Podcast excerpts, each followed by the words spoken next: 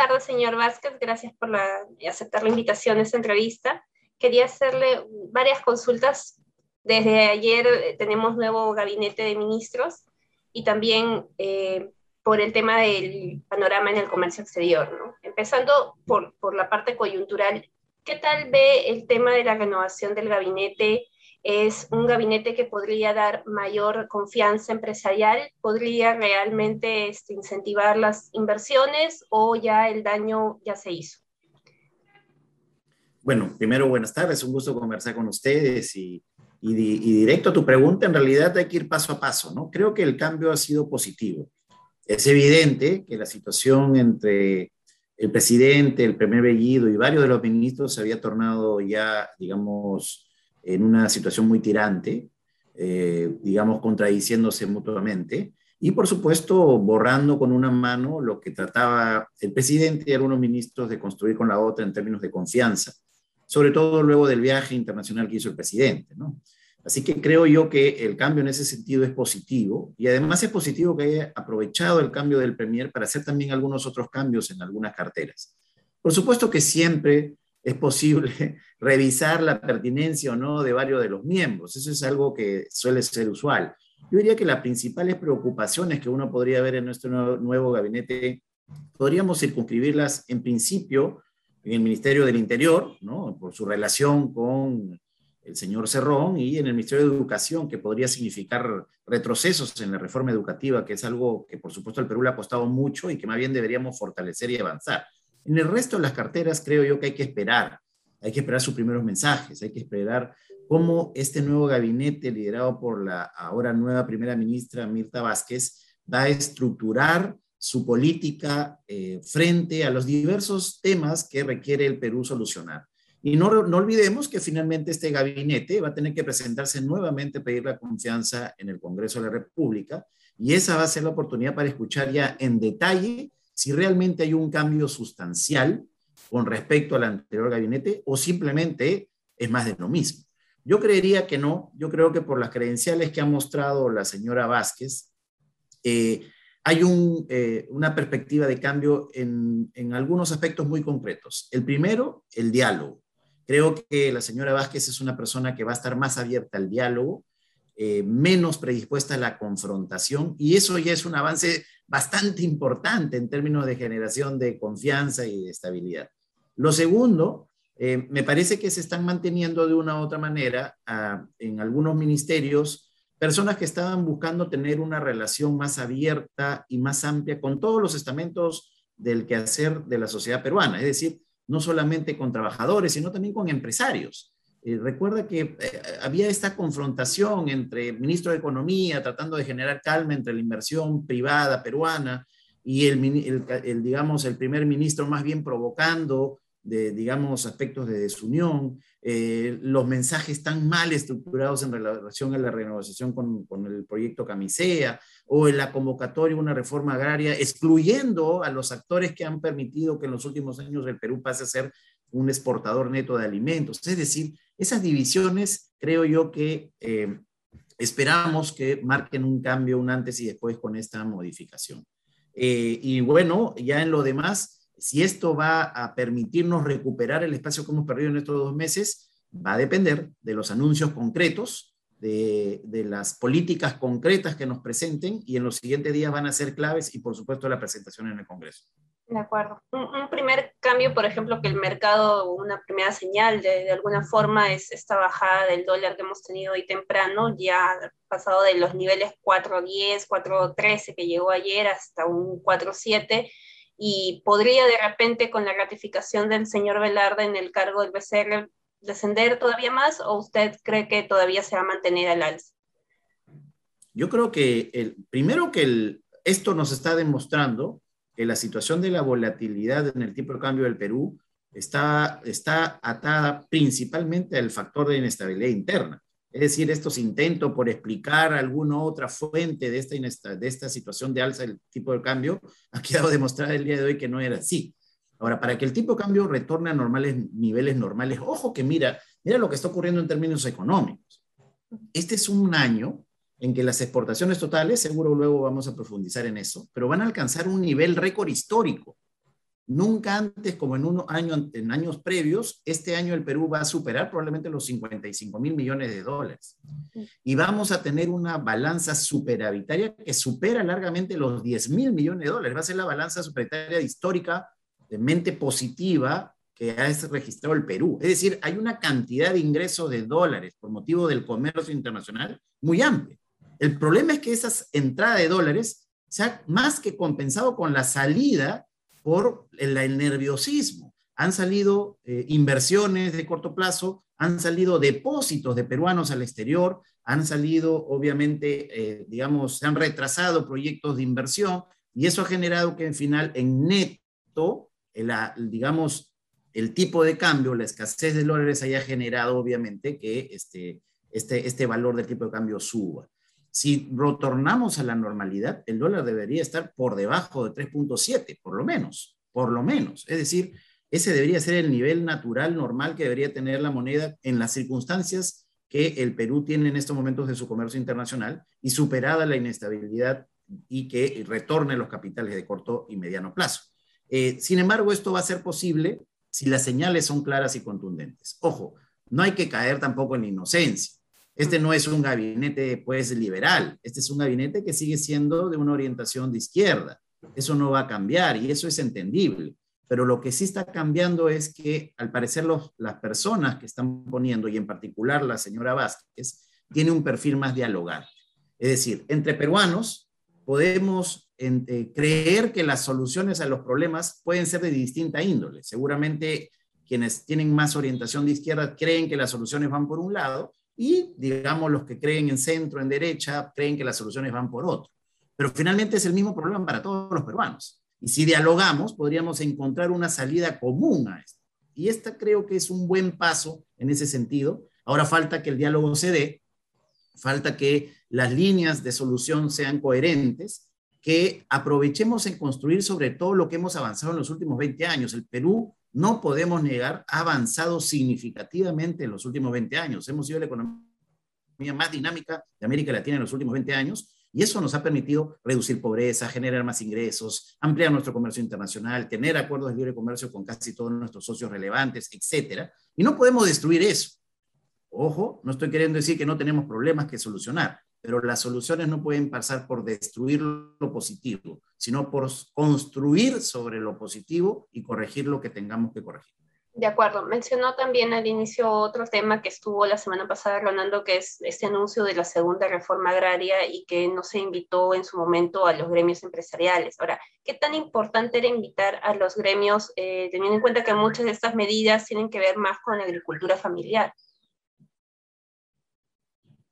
Muy importante. Primero como una señal, y dado que este es un gobierno que está buscando sobre todo enviar señales, una señal de que estamos predispuestos a, a comprendernos entre peruanos, entendernos y construir juntos. Eso creo que era una señal sumamente importante. Lo segundo es que al parecer existe una idea errónea de que los pequeños agricultores pueden subsistir en un mercado competitivo como es el mercado global y también el mercado nacional solos. Y no es así. Tiene que haber encadenamientos. Es decir, el microempresario abastece a un pequeño empresario, un pequeño empresario abastece a un mediano, un mediano a un grande. Es decir, esa es una cadena que funciona en el Perú, en la China, en cualquier lugar del mundo. No podemos cortar irracionalmente cómo funcionan las estructuras de mercado y cómo funcionan las relaciones empresariales. Más bien lo que necesitamos en el Perú es relacionar más a estos pequeños productores con aquellos que son competitivos, porque cuando los relacionamos, no solamente los relacionamos en términos comerciales, es decir, uno le compra al otro, sino que hay una transferencia de tecnología, de estándares, de formas de hacer las cosas, que mejora la productividad de las pequeñas unidades empresariales. Entonces, cortar irracionalmente ah, y sin mayor tecnicismo la forma en la que interactúan los mercados no es lo correcto. Entonces, como te digo, tanto en lo simbólico hubiera sido importante, pero en lo técnico, aplicando teoría, aplicando eh, empirismo, también ha sido un error generar al final un espacio de división que es innecesario. Y, y, dentro de todo, además hay que reconocer muchas de las medidas que se han planteado en esta reforma agraria son medidas que de una u otra manera se han estado trabajando en los últimos años. Es decir, no hay grandes cosas innovadoras. Más bien sí hay un aspecto que sí genera preocupación. Y en particular preocupación también porque el propio ministro de Economía mencionó el mecanismo de la franja de precios. El presidente señaló que van a aumentar la franja de precios. El ministro de Economía señaló ya más específicamente que se van a hacer modificaciones para luchar contra la competencia desleal. Y ahí sí es preocupante, porque que un ministro de Economía diga que un mecanismo para estabilizar precios sirve para luchar contra la competencia desleal, claramente es que desconoce los mecanismos técnicos para qué se utilizan y cómo funcionan. La franja de precios es un mecanismo para estabilizar precios, es decir, cuando las cotizaciones internacionales de los marcadores de estas cuatro categorías, recuerda que la franja está con lácteos, azúcar, arroz y maíz, y eh, digamos, ¿cómo, se, ¿cómo funciona? El, digamos, el Ministerio de Economía y Finanzas hace seguimiento de las cotizaciones de referencia de estas cuatro categorías que son marcadores y hace unos promedios móviles, determina unas franjas piso y techo y dependiendo en dónde se coloca la cotización internacional, si se coloca dentro de las bandas, no se aplica ninguna sobretasa. Pero si la cotización internacional cae por debajo de la banda, se aplica una sobretasa para corregir el precio.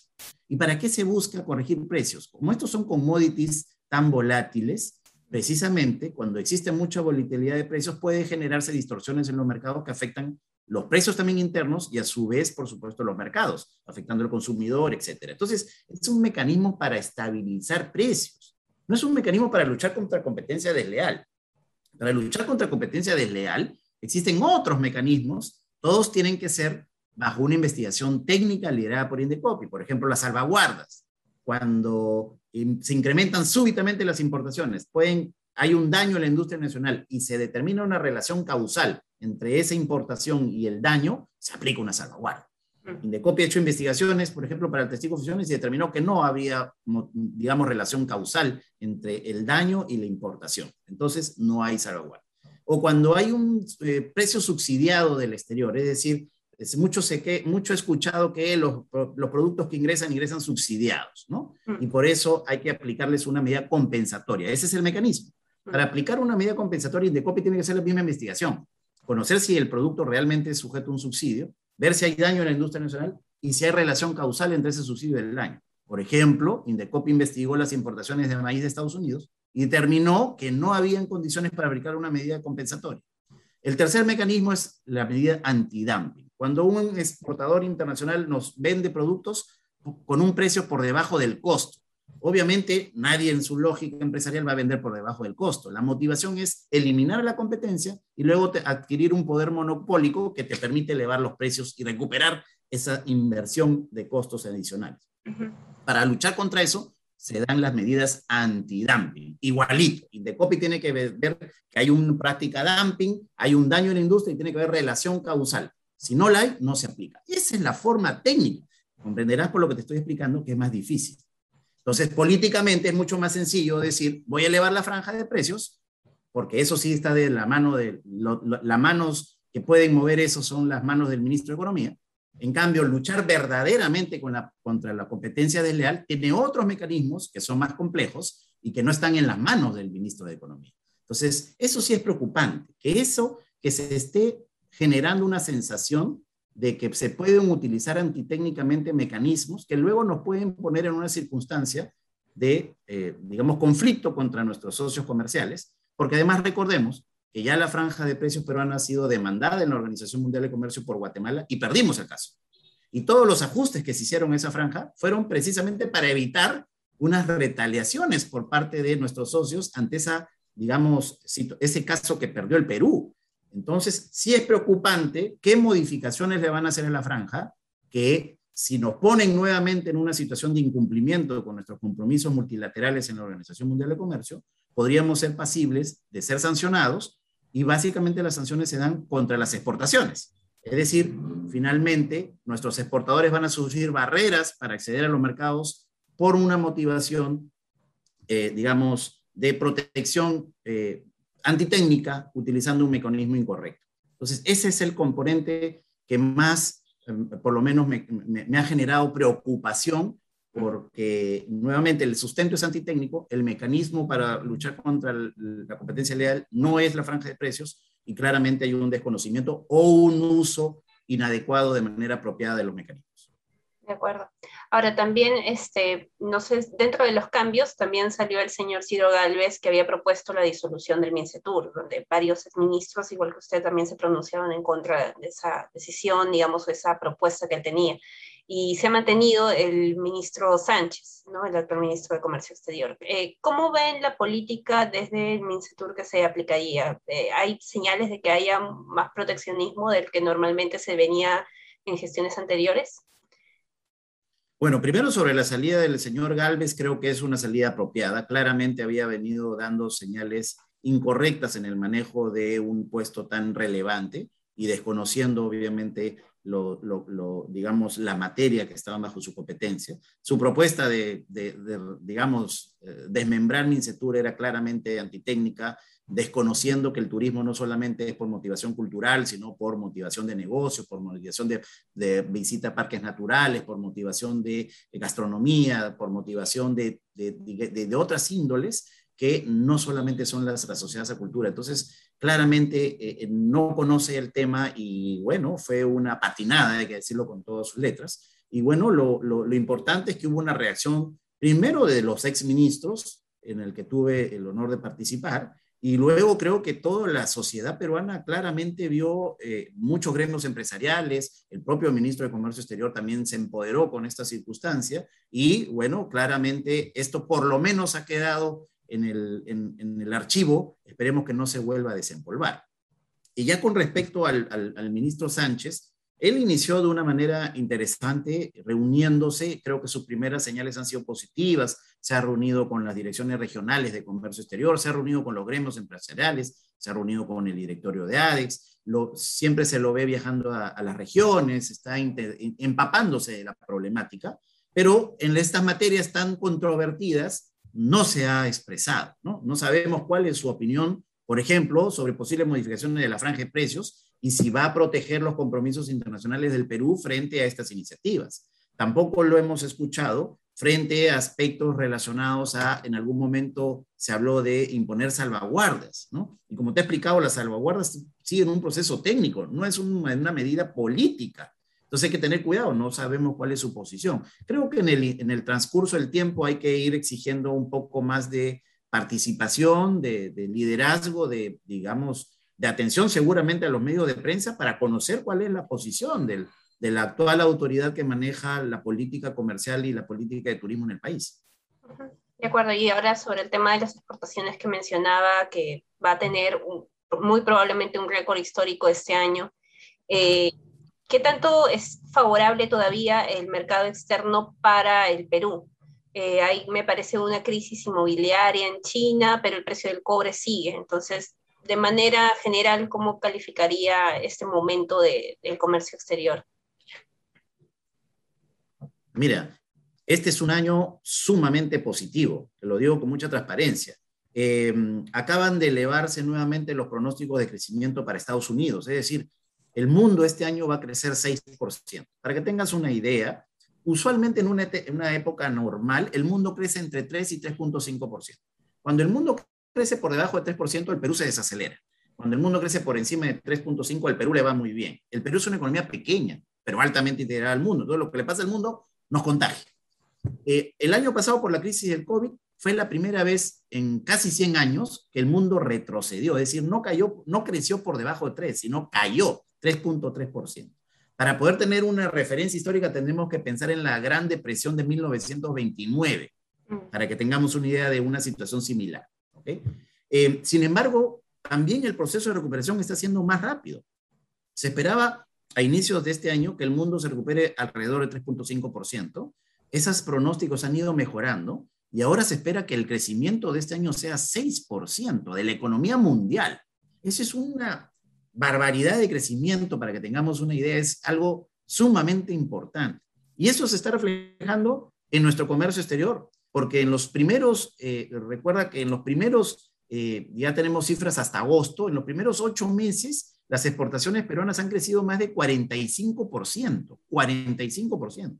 Y como te digo, este año vamos a alcanzar un récord histórico. Vamos a superar los 55 mil millones de dólares en exportaciones totales y vamos a alcanzar además un récord histórico en las exportaciones no tradicionales, es decir, las exportaciones con valor agregado. Van a superar los 16 mil millones de dólares. Eso es algo significativo para el Perú, arrastrado por este crecimiento mundial, liderado por Estados Unidos, que se va a expandir más de 6% este año, por China, que se está expandiendo más de 8% este año. Es decir, este es un año muy positivo, pero también, como lo he denominado, es un año oasis. Es un oasis en el desierto. ¿Por qué? Porque a partir del 2022 ya el mundo va a empezar a normalizarse. Las tasas de crecimiento van a empezar a tender a su, digamos, nivel normal. El próximo año ya el crecimiento para el mundo está por debajo del 5% y así el 2023 va a llegar nuevamente a sus niveles de entre 3 3.5%. Eso va a desacelerar definitivamente también el escenario global. Se está esperando además que para el próximo año hay una contracción. Según el Banco Mundial, se espera una contracción del precio de los metales.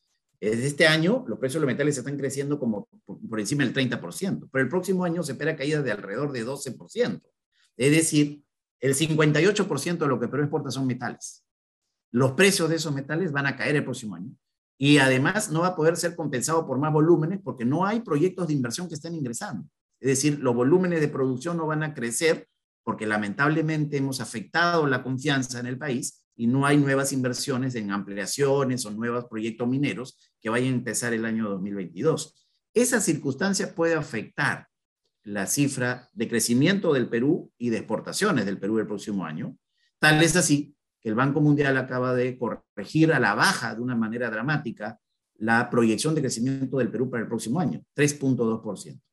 Con un 3.2% de crecimiento no vamos a poder eh, digamos, crear los empleos suficientes para recuperar la pérdida que hemos tenido por el COVID y que, por supuesto, a pesar del escenario de crecimiento de este año, no se ha logrado recuperar. Entonces, nuevamente, el 2021 es un buen año, las exportaciones van a alcanzar récord, el PBI peruano va a crecer más de 11%, es un año oasis. ¿Qué pasa hacia el, del 2022 hacia adelante? Es lo que nos debe preocupar. Y las perspectivas están deterioradas por la inestabilidad política, básicamente. Porque como te digo, el mundo está creciendo bien.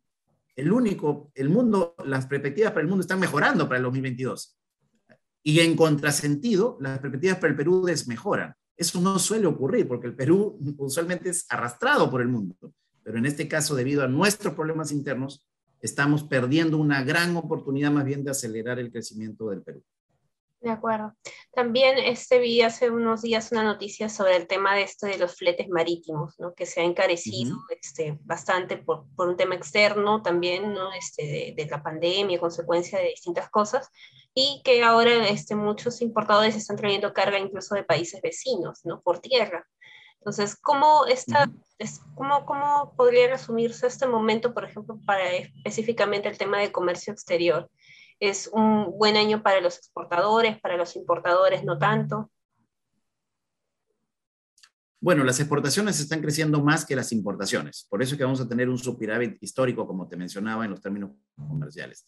Pero el problema de la logística es un problema que no solo afecta al Perú, afecta a todo el mundo. Entonces, todos estamos en las mismas circunstancias. ¿Ok? Primero, hay que aclarar eso. Todo el mundo está con las mismas circunstancias. Los fletes entre Asia y Europa se están multiplicando por siete, los fletes entre Asia y Estados Unidos por cuatro, los fletes entre Asia y Sudamérica también por cuatro, es decir, los fletes están subiendo entre, a nivel logístico a nivel global. ¿Por qué? Todo empezó con la pandemia. Recuerda que el primer trimestre del 2020 se cerraron los puertos en China precisamente para evitar los contagios masivos. Y eso generó, eh, ojo, pequeño paréntesis, no es que exista escasez de contenedores.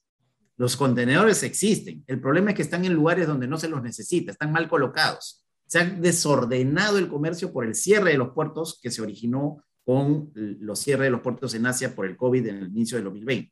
Luego Asia empezó a recuperarse y de una manera tan, tan dinámica que incluso era más rentable enviar el contenedor vacío a China. Es decir, los plazos de estadía de un contenedor que eran de 30 días, 45 días, ahora no, pues, no superaban los dos días. Entonces, si tú no llegabas con tu mercancía en esos dos días, simplemente el contenedor se iba vacío, porque era más rentable enviarlo a China por la cantidad de demanda de China para abastecer los productos del mundo. Entonces eso generó una segunda distorsión. Y la tercera distorsión es que recordemos, en, digamos, hubo una, un atoro de una, de una nave que generó también distorsiones en la logística internacional en el Golfo y eso sumó adicionalmente una cantidad importante de demoras, es decir, los contenedores son como fichas de Lego que están desordenados en el mundo y están en lugares donde probablemente no son necesarios. Que se vuelva a ordenar la logística va a tomar dos, tres años por lo menos. Entonces, pero son dos, tres años en que la logística está afectada para todo el mundo, no solo para el Perú. Ahora, el Perú es una economía pequeña que no impacta en los precios de la logística, así que tiene muy poco poder de reacción el Perú para poder hacer algo frente a esto. Yo creo que el Perú lo que tiene que hacer a través de su Ministerio de Comercio y su Ministerio de Transporte más bien es sumarse a, las coordinaciones globales que se están dando en el marco de la Organización Mundial de Comercio, en el marco de otros espacios y ser un participante activo de esa búsqueda de soluciones que permitan aminorar el impacto negativo de estos problemas logísticos que existen actualmente. Entonces, todavía no hay visos de esa, de esa solución a ese problema. No, no, eso no, no va a ser un, un, asunto que, nos, que se va a disipar en los siguientes meses, va a ser un tema que va a tomar al menos un par de años en terminar de solucionarse. Además hay que tomar en cuenta que el mercado de la logística marítima internacional ya era un mercado que venía, eh, digamos, eh, fusionándose en sus empresas. Unas estaban comprando otras, es un mercado de pocos actores, ¿no? Grandes, relevantes. Entonces, encima eso dificulta porque finalmente tienen una capacidad de negociación en estos momentos muy alta. Entonces, eh, nuevamente, el entorno de fletes altos para el mundo va a estar presente por lo menos en los próximos dos años y es algo que, por supuesto, las empresas tienen que atacar de distinta índole, mejorando su eficiencia, mejorando su productividad, haciendo lo que están haciendo, buscando vías alternativas. El comercio entre Chile y Perú por vía terrestre, por ejemplo, se ha incrementado. Digamos, eh, si tenemos fronteras, tenemos carreteras, podemos utilizar el comercio terrestre con Chile, no necesariamente el puerto. Algunos exportadores están pensando en utilizar puertos menos congestionados, porque el Callao está muy congestionado. Eh, en, por ejemplo, en Ecuador, ¿no? algunos exportadores del norte están pensando transitar hacia puertos ecuatorianos que están menos congestionados. Es decir, hay que ser más eficientes, buscar alternativas y tener un gobierno a través de sus ministerios que estén actuando multilateralmente para buscar una solución conjunta a este problema que reduzca el impacto o que reduzca el plazo de solución del problema a escala global. De acuerdo, de acuerdo. Muchísimas gracias, señor Vázquez. No, gracias a ti, María Claudia.